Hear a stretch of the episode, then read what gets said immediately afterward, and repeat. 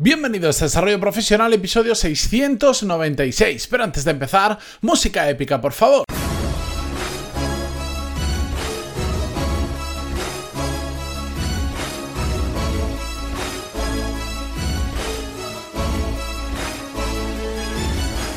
Muy buenos días a todos y bienvenidos un martes más a Desarrollo Profesional, el podcast donde hablamos sobre todas las técnicas, habilidades, estrategias y trucos necesarios para mejorar cada día en nuestro trabajo.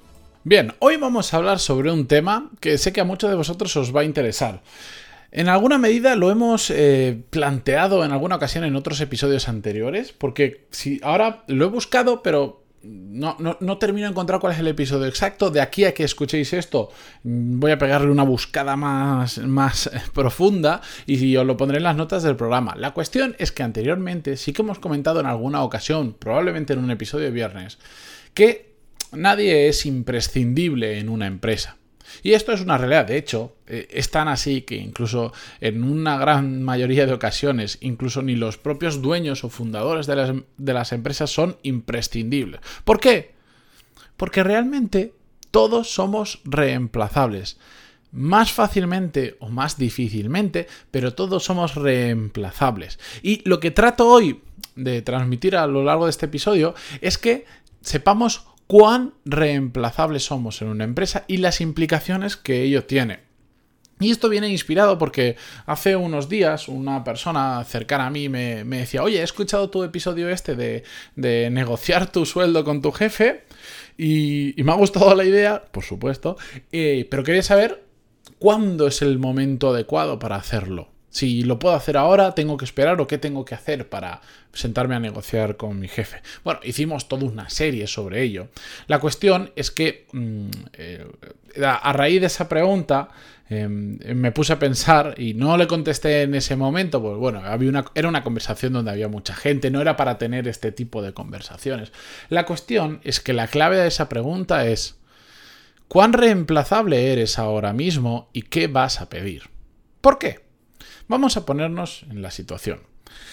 Si tú, mm, si tú estás en un puesto de trabajo que no es clave para la empresa, por ejemplo, que mm, hay mucha gente que puede ocupar ese puesto, bien, porque hay mucha, hay mucha demanda de personas que quieren entrar en ese puesto, puede ser porque hay mucha gente que sabe hacer eso, porque se paga bien, porque es una empresa con reputación, es decir, tienes tú como trabajador mucha competencia. Mm, pues deberías valorar si es el momento adecuado para hacerlo o no. Lo que es más interesante es que nos paremos a pensar y decir, ¿cómo hago que sea más difícil reemplazarme? Es decir, mm, coger posición dentro de la empresa. Y no hablo de decir, bueno, pues ascender, etcétera, etcétera. No, simplemente hacer que si te tienen que eh, cambiar por otro profesional o por una empresa que lo externalizan, realmente sea un dolor. Eso es proteger tu puesto de trabajo, eso es hacerte lo menos reemplazable posible. Y digo lo menos porque siempre vamos a ser reemplazables. Lo que pasa es que, por decirlo de alguna manera, tenemos que poner determinadas barreras de salida, es decir, que cueste mucho deshacerse de nosotros para meter a otra persona o a otra empresa externa. Aunque esto yo sé que no, son las palabras más bonitas del mundo, por supuesto, esta es la realidad. Imaginaros que mm, somos comerciales, por ejemplo, o gestores de cuentas de clientes y eh, tenemos una cartera muy grande de clientes que prácticamente están con nuestra empresa porque estamos nosotros, porque les gusta cómo la atendemos, no solo les gusta el producto o servicio de la empresa, lo que les gusta mucho es mm, tratar con nosotros. Y esto yo lo he visto en muchas ocasiones. De, mm, realmente, a veces cuando se va una persona de este mm, que tiene esa implicación de una empresa a otra, se lleva muchos clientes, pero no porque haga algo malo. No, no. Todo lo contrario. De hecho, es que es tan bueno que los clientes, en lugar de seguir a la empresa, le siguen a él como profesional. ¿Qué pasa?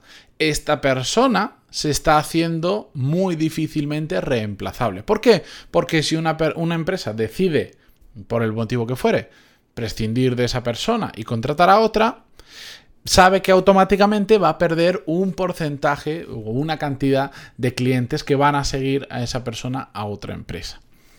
¿Entendéis el concepto de ser reemplazable? Bueno, pues al final, eh, entre todas las cosas que tenemos que hacer dentro de nuestro trabajo, una de las cosas que tenemos que tener en mente es ser lo menos reemplazable posible. ¿Por qué?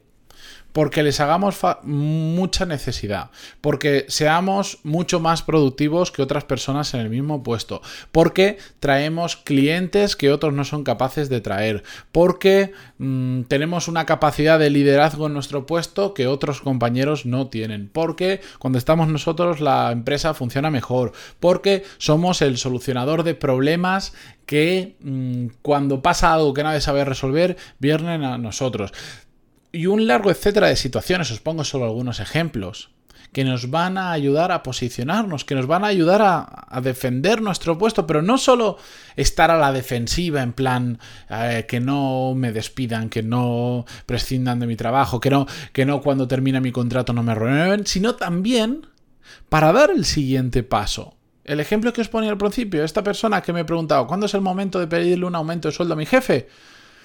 Cuando seas muy poco reemplazable y también cuando tú tengas una alternativa. Porque, bueno, en, la serie donde hablamos de negociar tu sueldo, ya lo decíamos, no vayas como un loco a decir, eh, quiero que me subas el sueldo, si no tienes capacidad de negociación.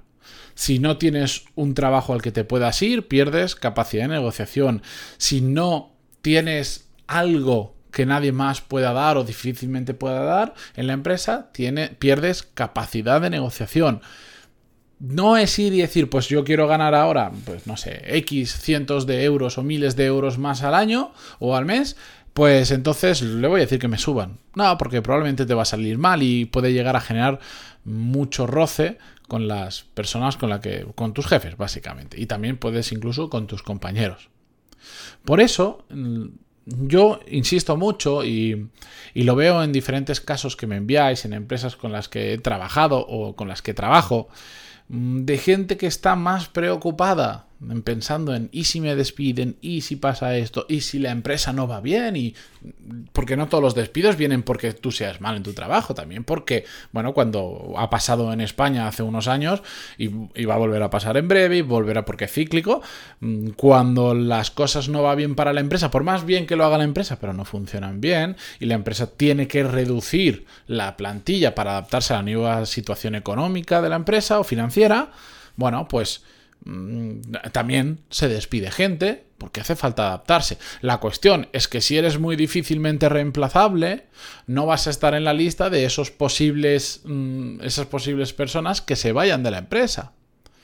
Por eso yo siempre digo, en lugar de estar pensando en todo lo que te puede llegar a pasar, yo insisto, piensa en qué puedes hacer para hacerte menos reemplazable en la empresa, para ganar posición, para tener algo que nadie más tenga. Conozco una persona que en arquitectura se eh, centró en un tipo de software que en su momento, hoy ha cambiado la cosa, pero él también ha ido evolucionando, pero en su momento prácticamente nadie sabía utilizar prácticamente nada y daba una ventaja competitiva porque te permitía hacer bueno, unos modelados en 3D, una digamos una simulación de cómo sería el edificio que muy poca gente que tenía y esta persona en momentos de crisis en momentos en los que eh, las universidades en España se estaban digamos sacando al mercado miles y miles de arquitectos al año y prácticamente nadie podía trabajar de lo suyo de arquitectura porque no había trabajo suficiente esta persona se permitía el lujo de elegir trabajo y cuando cambiaba de empresa a otra, era porque aumentaba su sueldo y mejoraba sus condiciones.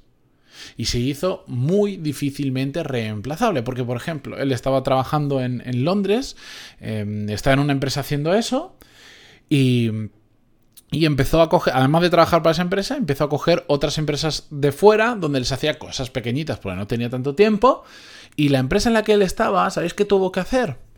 Nada, no podía hacer nada, no podía, porque cuando, cuando se enteraron de esto no les gustó, era en plan, no, no, tienes que trabajar solo para nosotros, tú estás trabajando aquí porque estás haciendo cosas fuera, eso no está bien. Y él le dijo, claro, sin ningún problema, me voy. Me voy y eso, si esos clientes, yo ahora no cojo todo el trabajo que puedo. Cojo solo lo que por tiempo puedo hacer. Pero si no queréis que esté aquí, no os preocupéis, yo me voy. ¿Qué pasó? Que evidentemente no se fue y él empezó, bueno, pues él tenía dominio de la situación porque sabía hacer algo que muy poquita gente sabía hacer. Otra persona que conozco, oyente del podcast, cliente de los cursos y además con la que estoy trabajando en un proyecto, bueno, pues se ha especializado en vender un tipo de tecnología muy específica, muy, muy específica, y aunque no sea un trabajo que digas, o sea, es un trabajo como súper desconocido que pasa, que, jamás te vas a enterar de que existe. No digo nada porque tampoco le he preguntado y no le he, dicho si, no le he preguntado si podía sacar su historia. Pero es que en su empresa es absolutamente irreemplazable. Porque es prácticamente la mejor persona del mundo que sabe, que, sabe utilizar y sabe vender esa tecnología. Es que es impresionante. La ventaja competitiva que te genera el, ir formando ese tipo de, bueno, ahora hemos hablado de conocimientos, pero muchas veces, por ejemplo, es temas de networking. Hay determinados directivos de algunas empresas que su trabajo única y exclusivamente es gestionar relaciones. ¿Por qué? Porque ellos, por el motivo que fuera, tienen una red de contactos increíble y se dedican a dar esos contactos a utilizarlos para una empresa u otra. Pero si tú tienes esa persona que te genera literalmente millones de euros en ventas solo por los contactos que tiene y la capacidad de moverse, ¿tú crees que le vas a despedir? ¿Tú crees que eh, habrá gente antes en la empresa que si viene una crisis podrás quitarla? ¿Entendéis el concepto? Bien, pues eso es lo que tenemos que hacer. Pensar siempre en cómo nos podemos hacer menos reemplazables, más irreemplazables. ¿Qué ventaja podemos tener respecto a nuestros compañeros, respecto a otras personas que no necesariamente están trabajando en la empresa, pero se dedican a ello y la podrían contratar en nuestro puesto, etcétera, etcétera? Pensad, dedicarle un fin de semana, un sábado por la mañana, iros a un sitio, siempre lo digo, desconectad, salir de casa, iros a un sitio que estéis solos, donde os funcione bien a vosotros, y durante una o dos horas pensad cómo es vuestro trabajo, qué podríais, dónde podríais haceros unos auténticos cracks de, de lo que sea para haceros y lo más irreemplazables posibles y empezar a trabajar sobre ello. Hay gente que me dice, es que yo no me sé poner metas, es que yo no me sé poner objetivos. Pues ahí tenéis uno, muy facilito de poner, pero muy, muy facilito. Así que nada, con esto os dejo para que le deis una pensada. Cualquier duda, ya lo sabéis, pantaloni.es barra contactar y encantadísimo de contestaros. Y como siempre digo también, si os ha servido este episodio a vosotros y creéis que le puede servir a un amigo, a un compañero o a un familiar, hacérselo llegar porque es un gesto de apenas unos segundos, un minuto, que le podéis llegar a ayudar muchísimo. Es lo que me pasó a mí en su momento. Alguien que una vez me dijo, escucha este episodio del, del podcast y le dije, ¿qué es un podcast? Y mirar dónde estoy hoy en día. Con eso ya os lo cuento todo. Pero bueno, también muchísimas gracias por vuestras valoraciones de 5 estrellas en iTunes, vuestros me gusta y comentarios en iVoox y hasta mañana. Adiós.